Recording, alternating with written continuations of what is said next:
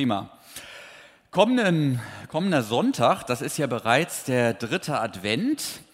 Man sagt, es ist so der Sonntag Johannes des Täufers, des größten aller Propheten, dessen Aufgabe aber paradoxerweise allein darin bestand, Jesus als den noch viel größeren anzukündigen. Er war gewissermaßen, könnte man das vielleicht heute sagen, die Vorgruppe, die den Hauptakt ankündigen sollte. Bildhaft, ich weiß nicht, mancher von Ihnen hat es vielleicht schon mal gesehen, ist dafür der Isenheimer Altar, wo man so einen Johannes den Täufer mit einem überlangen Zeigefinger sehen kann, der neben dem Kreuz steht und auf Jesus weist. Also er führte sein Leben quasi als ja, Hinweispfeil, könnte man sagen, oder wer es digital mag, als großer Hyperlink. Er sagte, Jesus, der ist wichtig, auf den sollt ihr schauen er muss wachsen, aber ich muss abnehmen. So hat Johannes gesagt. Und Advent, das ist die Zeit, wo die Größe des Kommenden angesagt wird, damit wir uns auf das vorbereiten können, was wirklich wichtig ist. Und um das zu veranschaulichen, fällt mir ein Witz ein, den ich in diesem Zusammenhang ähm, irgendwie äh, immer erinnere. Es gibt so einen Witz von dem Papst, der gerade von einer großen Auslandsreise heimkommt und er sitzt in der Limousine mit seinem Chauffeur und er sagt sich, ach damals, das war eine schöne Sache, als ich selber noch ähm, nur Bischof war, da konnte ich selber noch Auto fahren, das geht ja heute alles gar nicht mehr. Und dann fragt er den Chauffeur, kann ich nicht fahren? Setzt du dich hinten rein, ich fahre mal wieder. Sieht ja keiner, wir sind ja hier ganz in der Wildnis Okay, der Chauffeur lässt sich darauf ein, er setzt sich an Steuer und er freut sich und er fährt und er sieht die Landschaft vorbeifahren und vorbeirauschen und er fühlt dieses Gefühl von Freiheit. Und er wird dann immer schneller und es kommt, wie es kommen muss. Er gerät in eine Radarkontrolle. Fährt rechts ran. Der Polizist kommt, kurbelt das Fenster runter und sagt Ausweispapiere und dann stockt er und sieht, wen er da vor sich hat geht wieder zurück zu seinem Streifenwagen und sagt seinem Kollegen, ich kann ihm unmöglich jetzt Geld abnehmen, das geht ja nicht. Ähm, kann ich nicht machen. Da sagt er, wieso denn? Vom Gesetz sind alle gleich, jeder muss hier bezahlen, auch, auch der, wer auch immer das ist. Und er sagt, nein, geht, in diesem Fall geht es wirklich nicht. Er sagt, ja, warum denn nicht? Warum kannst du es denn nicht? Sagt er, ja, wer ist es denn? Er sagt, ja, weiß ich auch nicht, aber sein Chauffeur ist der Papst.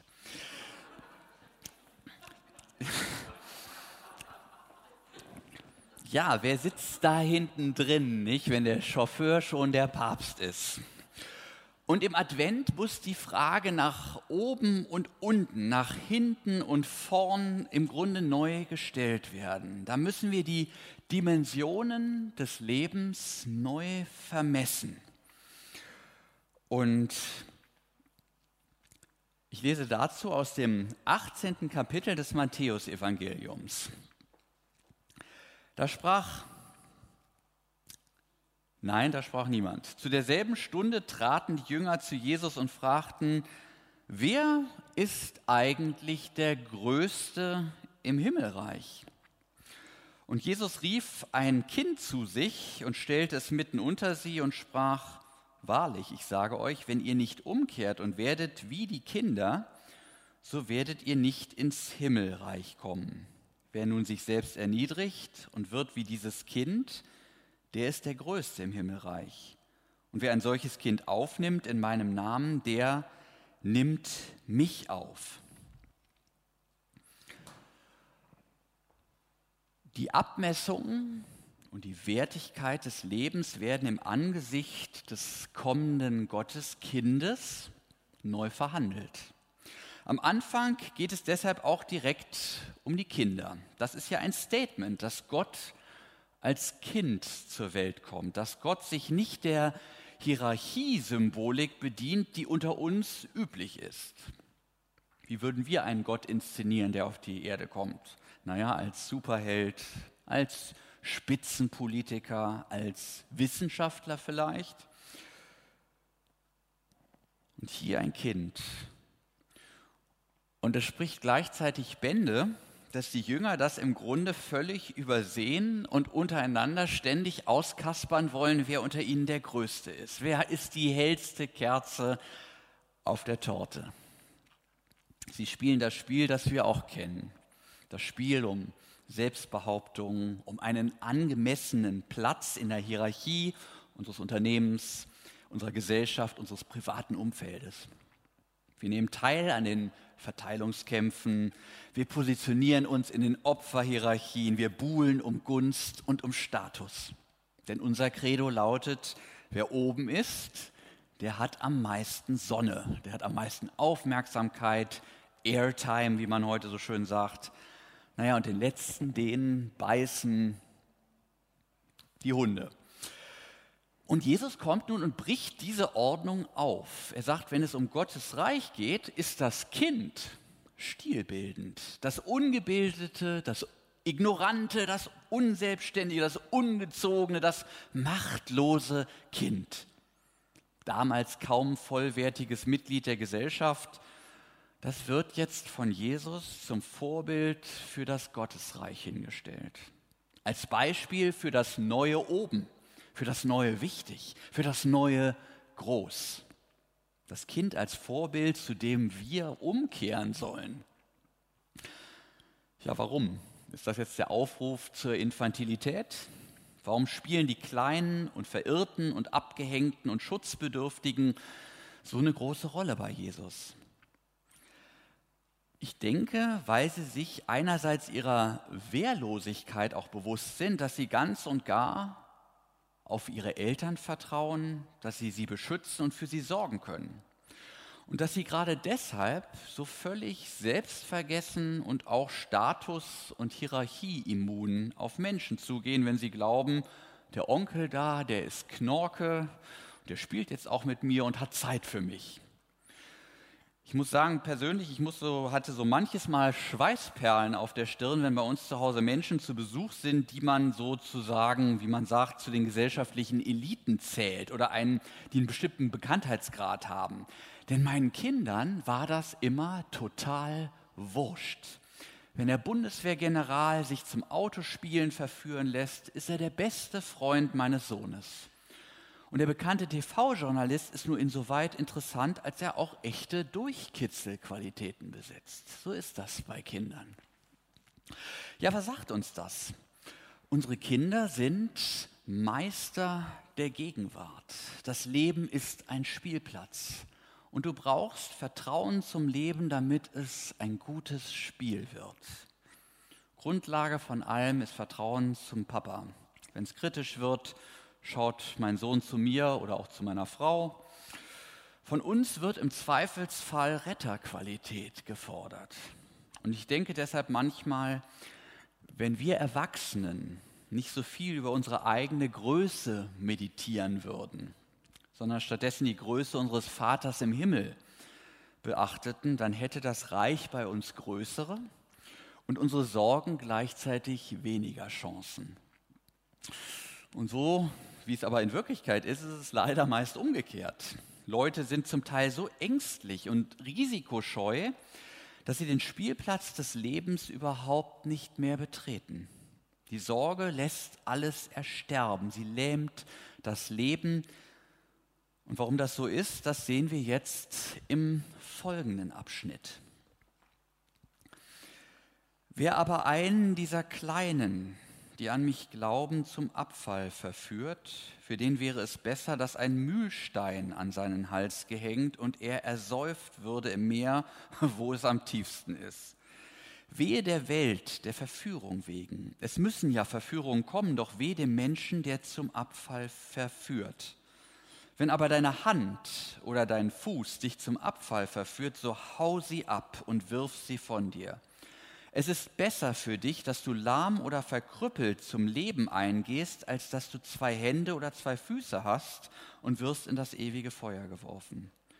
Und wenn dich dein Auge zum Abfall verführt, reiß es aus und wirf's von dir. Es ist besser für dich, dass du einäugig zum Leben eingehst, als dass du zwei Augen hast und wirst in das höllische Feuer geworfen.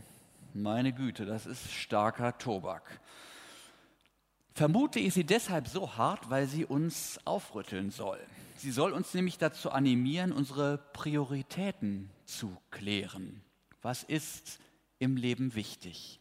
Was sollte groß sein? Was sollte im Vordergrund stehen? Und das bemisst sich natürlich an dem Ziel, was wir anstreben. Das Ziel ist ja hier klar benannt. Es geht darum, zum Leben einzugehen, sagt der Text mehrfach. Und das kann es nötig machen, bestimmte Dinge zu opfern, die dem Leben im Wege stehen. Diese Stelle hat übrigens eine sehr drastische Illustration durch einen Kinofilm erfahren, der auf wahren Ereignissen beruht. Ich weiß nicht, wer ihn kennt. Und auch ich, als ich mich jetzt wieder mit dem beschäftigt habe, da hat er mich wieder voll in seinen Bann gezogen. Der Film heißt 127 Hours, also 127 Stunden und handelt von dem Bergsteiger Aaron Ralston, der 2003 bei einer Tour in Utah, also in Amerika, in eine Felsspalte gerutscht ist. Dabei löste sich ein Felsbrocken, der seinen Arm einklemmte. Und man sieht ihn dann in dem Film, der das sozusagen authentisch nachspielt, wie er da in der Falle sitzt. Keiner weiß, wo er ist. Und dieser Stein auf seinem, auf seinem Arm, er kommt nicht raus. Und nachdem es ihm nicht gelingt, den Stein zu bewegen, versucht er diesen mit seinem Taschenmesser zu zerkleinern. Das misslingt dann ebenso wie der Versuch, einen Flaschenzug aus Kletterseil und Karabinerhaken zu bauen, um dann eben über Hebelgesetze das Ding loszuwerden. Ja, nachts wird es dann auch richtig kalt. Insofern sind wir authentisch hier. Ähm, am nächsten Tag stellt er dann fest, dass seine Hand mangels Blutzirkulation bereits abgestorben ist. Daraufhin versucht er mit seinem Taschenmesser den Arm zu amputieren. Das gelingt ihm jedoch nicht, da das Messer zu stumpf ist, um den Knochen zu durchtrennen. Bald beginnt Ralston unter Wasser-, Nahrungs- und Schlafmangel zu halluzinieren. Er überdenkt sein Leben und ruft sich in Erinnerung an seine Freunde und Familie ins Gedächtnis, für die er Abschiedsvideos dann mit seinem Camcorder dreht. Nach fünf schlaflosen Tagen und Nächten, eben 127 Stunden, man sieht ihn unterkühlt und fast verdurstet, hat Ralston eine geradezu adventliche Vision. Er sieht seinen künftigen Sohn. Man hört quasi die Jesaja-Verheißung, uns ist ein Sohn gegeben, dieses Hoffnungszeichen. Und das gibt ihm dann die letzte Hoffnung und Kraft, die Hebelwirkung des Steins dafür zu nutzen, um sich selbst Elle und Speiche zu brechen und anschließend durchtrennt er dann mit der Säge seines Multifunktionswerkzeuges, ist alles ziemlich eklig, das Gewebe und amputiert den Arm. Dann seilt er sich 20 Meter ab, bevor er schließlich nach einem Fußmarsch von anderen Wandern gefunden wird und per Hubschrauber gerettet wird. Ja, nach dem Film, man kann es ahnen, schon durch diese kurze Inhaltsangabe ist man fix und fertig, aber man versteht, was die Bibel meint. Wenn aber deine Hand oder dein Fuß dich verführt, also dich nicht den Weg zum Leben gehen lässt, so hau sie ab und wirf sie von dir. Es ist besser für dich, dass du lahm oder verkrüppelt zum Leben eingehst, als dass du zwei Hände oder zwei Füße hast und wirst in das ewige Feuer geworfen. Die Bibel ist drastisch, weil sie auf eine erhebliche Gefahr hinweisen möchte. Sie geht nämlich davon aus, dass man sein Leben verfehlen kann, dass man es vor die Wand fahren kann, weil man nämlich irgendwelche Dinge und sei es im Extremfall die körperliche Unversehrtheit für wichtiger nimmt als das Leben selbst. Und Jesus sagt uns in dieser Adventszeit, lieber Mensch, bedenke, dass du dir dein Leben möglicherweise völlig verbaust, weil deine Prioritäten falsch sind, weil dein oben und unten, dein richtig und falsch, dein wichtig und unwichtig nicht geklärt sind.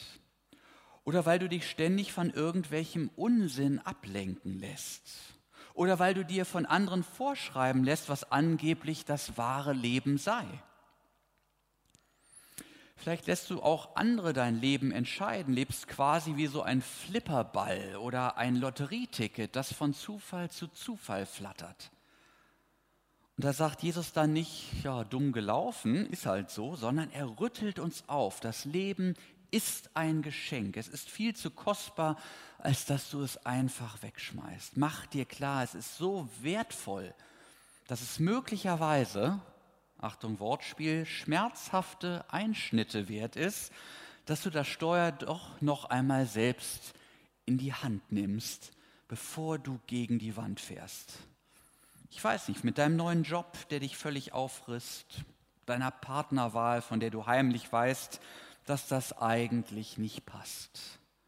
Oder deiner psychischen Krankheit, die dich und dein Umfeld Stück für Stück zerstört, wenn du dir nicht endlich professionelle Hilfe suchst.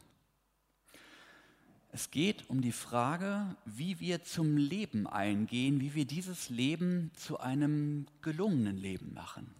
Die Frage lautet deshalb zuerst, was ist deine Mission? Wo willst du hin mit deinem Leben?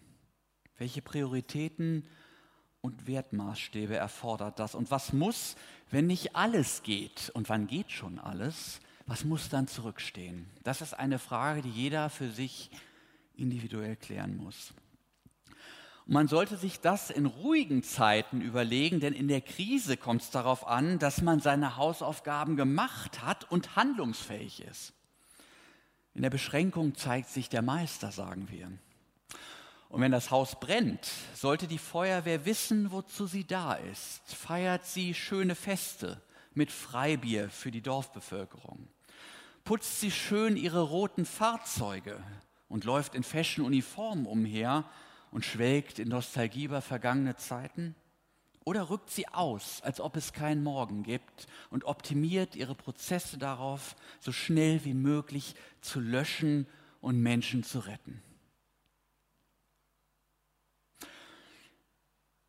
Auch uns in der Corona-Krise trifft diese Frage. Was ist unsere Aufgabe als Kirche? Wo sind wir unverzichtbar? Und was ist lässlich? Jemand schrieb mir beispielsweise, wir sollten einen gesellschaftspolitischen Beitrag zum Kampf gegen das Virus leisten und unsere Veranstaltung so weit wie möglich herunterfahren, beziehungsweise nur unter hohen Auflagen anbieten. Und ich finde, ich kann ihm vieles abgewinnen. Es ist ja ein honoriges Anliegen, das ich gut verstehen kann. Die Kirche als moralische Besserungsanstalt geht mit gutem Beispiel voran und zeigt, dass mit diesem Virus nicht zu spaßen ist. Anders als es etwa die Karnevalisten und die Fußballfans mit ihren gedankenlosen Großveranstaltungen tun, zeigen wir Verantwortung und beschneiden unsere Freiheit, um die Gesundheit der Mitmenschen zu schützen. Es ist eine starke Argumentation. Wer wagt es dagegen etwas zu sagen? Zumal doch die Mitmenschlichkeit in der Kirche unbestritten ein sehr hohes Gut ist. Also bitte. Ich fürchte, ich muss was dazu sagen, weil es hier nämlich um die Frage nach der ureigenen Mission und Berufung der Kirche geht. Das Vermächtnis des scheidenden Herrn an seine Kirche war die Aufforderung, in alle Welt zu gehen und sie alles halten zu lehren, was Jesus ihr befohlen hatte. Also die wichtigste, die Kernaufgabe für die Kirche besteht darin, die gute Botschaft allen Menschen auszurichten, weil sie davor bewahren kann, das eigene Leben auf die unterschiedlichsten Arten und Weisen zu verfehlen. Kardinalfehler dabei ist in der Regel der Verstoß gegen das erste Gebot. Wir versuchen deshalb unsere Mitmenschen vor allem anderen dazu zu motivieren, Gott die erste Priorität im eigenen Leben einzuräumen, weil dann alles andere ganz von allein seinen rechten Platz erhält. Das bedeutet aber auch für unsere Gesundheit, dass sie wohl einen immens wichtigen, aber nicht den alles bestimmenden Stellenwert im Leben hat. Friedrich Nietzsche konnte das alles wunderbar ironisch ausdrücken. ausdrücken. Er sagte, was hilft alle Gesundheit, wenn man sonst ein Idiot ist? Wir Christen können da nur zustimmen. Wir gewichten Gesundheit im Spannungsfeld von Heil und Heilung und sind uns der bestürzenden Wahrheit bewusst, dass ein Mensch zwar kerngesund sein kann, aber sein Leben dennoch verfehlen kann. Und gewissermaßen weiß das auch unser Grundgesetz, wenn es den Kirchen für diesen wichtigen Auftrag den Freiraum lässt, diese Botschaft auch dann noch zu verkünden, wenn andere Dinge wie Karneval, Fußballspiele und Restaurantbesuche längst ruhen müssen. Recht so, finde ich. Unterhaltung ist eine Sache, aber in der Kirche geht es um Lebensrettung. Das ist kein Privileg der Kirchen, es ist das konsequente Ergebnis einer klugen Güterabwägung unserer Verfassungsväter. Die Feuerwehr arbeitet auch im Lockdown und niemand käme auf die Idee, das als ungerechtfertigtes Privileg abzutun. Wenn andere Kirchengemeinden sich an dieser Stelle selbst beschneiden, liegt bei mir der Verdacht nahe, dass sie ihre eigene Arbeit nicht ernst nehmen, beziehungsweise ihren von Christus selbst empfangenen Auftrag als Lebensretter nicht mehr im Blick haben. Dann ist ihre Schließung allerdings auch konsequent. Denn wer sich lediglich für Besinnlichkeit und religiöses Hintergrundrauschen als Moralagentur oder politische Vorfeldorganisation versteht, der sollte in dieser wahrhaft ernsten epidemischen Lage tunlichst den Laden bis auf weiteres dicht machen. Aber weil wir im Expo-Wahl unseren Auftrag ernst nehmen, sind wir nach wie vor da für die Menschen und zwar für alle Menschen. Ich meine, ohne Frage, wir versuchen es so hygienisch wie möglich zu tun. Wir halten Abstände, bitten unsere Besucher um regelmäßige Testung, tragen abseits vom Platz Masken und nutzen die gängigen Corona-Registrierungs-Apps. Warum? Um des Nächsten willen. Aber wir richten in unseren Veranstaltungen so wenig wie möglich Schranken auf. Einmal, weil wir uns von unserem Auftrag her an alle wenden sollen, nicht nur an die, die alles richtig machen, die anerkannt sind, sondern wirklich an alle. Das schließt sogar Impfverweigerer ein. Warum? Darum. Ich lese es uns vor. Ich lese ab Vers 10. Seht zu, dass ihr nicht von diesen Kleinen einen verachtet. Denn ich sage euch, ihr Engel im Himmel, ihre Engel im Himmel sehen alle Zeit das Angesicht meines Vaters im Himmel. Was meint ihr, wenn ein Mensch hundert Schafe hätte und eins unter ihnen sich verirrte? Lässt er nicht die 99 auf den Bergen, geht hin und sucht das eine Verirrte? Und wenn es geschieht, dass es findet, wahrlich, ich sage euch, er freut sich darüber mehr als über die 99, die sich nicht verirrt haben. So ist es auch nicht der Wille bei eurem Vater im Himmel, dass auch nur eines von diesen Kleinen verloren werde. Jesus hat offenbar ein Fabel für die Kleinen und die Verlorenen. Ein Glück. Darum gibt es ja Weihnachten. So sehr hat Gott die Welt geliebt, dass er seinen einzigen Sohn hergab, damit alle, die an ihn glauben, nicht verloren gehen, sondern ewiges Leben haben. Nicht verloren. Gott hat ein Fabel für die Outcasts, für die, wo wir sagen, es hat keinen Sinn mehr. Die sind beratungsresistent, ja sogar unmoralisch. Das muss man sich mal auf der Zunge zergehen lassen. Weiß das einzelne Schaf eigentlich mit seiner Extrawurst, was es da tut? Wie es durch sein Verhalten die ganze Herde in Gefahr bringt? Während der Hirte sich um dieses eine kümmert, werden die anderen 99 möglicherweise vom Wolf gefressen. Können wir auf solche Querköpfe Rücksicht nehmen? Das ist doch sowohl moralisch als auch ökonomisch hirnrissig, was der Hirte tut. Kann man den allen Ernstes einen guten Hirten nennen? Ist das nicht vielmehr eine Leicht, ein, ein leichtsinniger Hirte? Wäre das nicht eine viel bessere Bezeichnung? Und vor dem Hintergrund der Diskussionen, die wir in der Öffentlichkeit gerade hinsichtlich 2G, 3G und so weiter erleben, finde ich diese Geschichte echt beunruhigend. Wie machen wir es als Kirche, die wir ja diese Hirtenfunktion wahrnehmen wollen?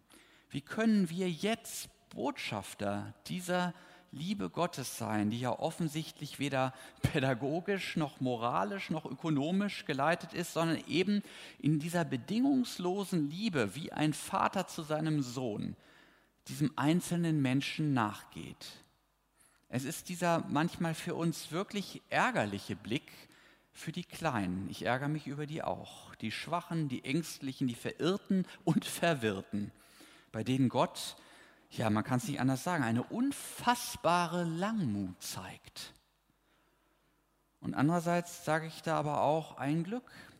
Das ist nämlich der Wesenszug unseres Gottes, der es auch uns ermöglicht, Hoffnung und Gewissheit zu haben, dass er auch uns retten wird, weil es dann nämlich offensichtlich nicht auf irgendeine Leistung von unserer Seite ankommen kann. Ich meine, ich erinnere dran, wie singen wir Weihnachten? Welt ging verloren, also ich auch, ich bin ja Teil der Welt. Christ ist geboren, freue dich, o Christenheit.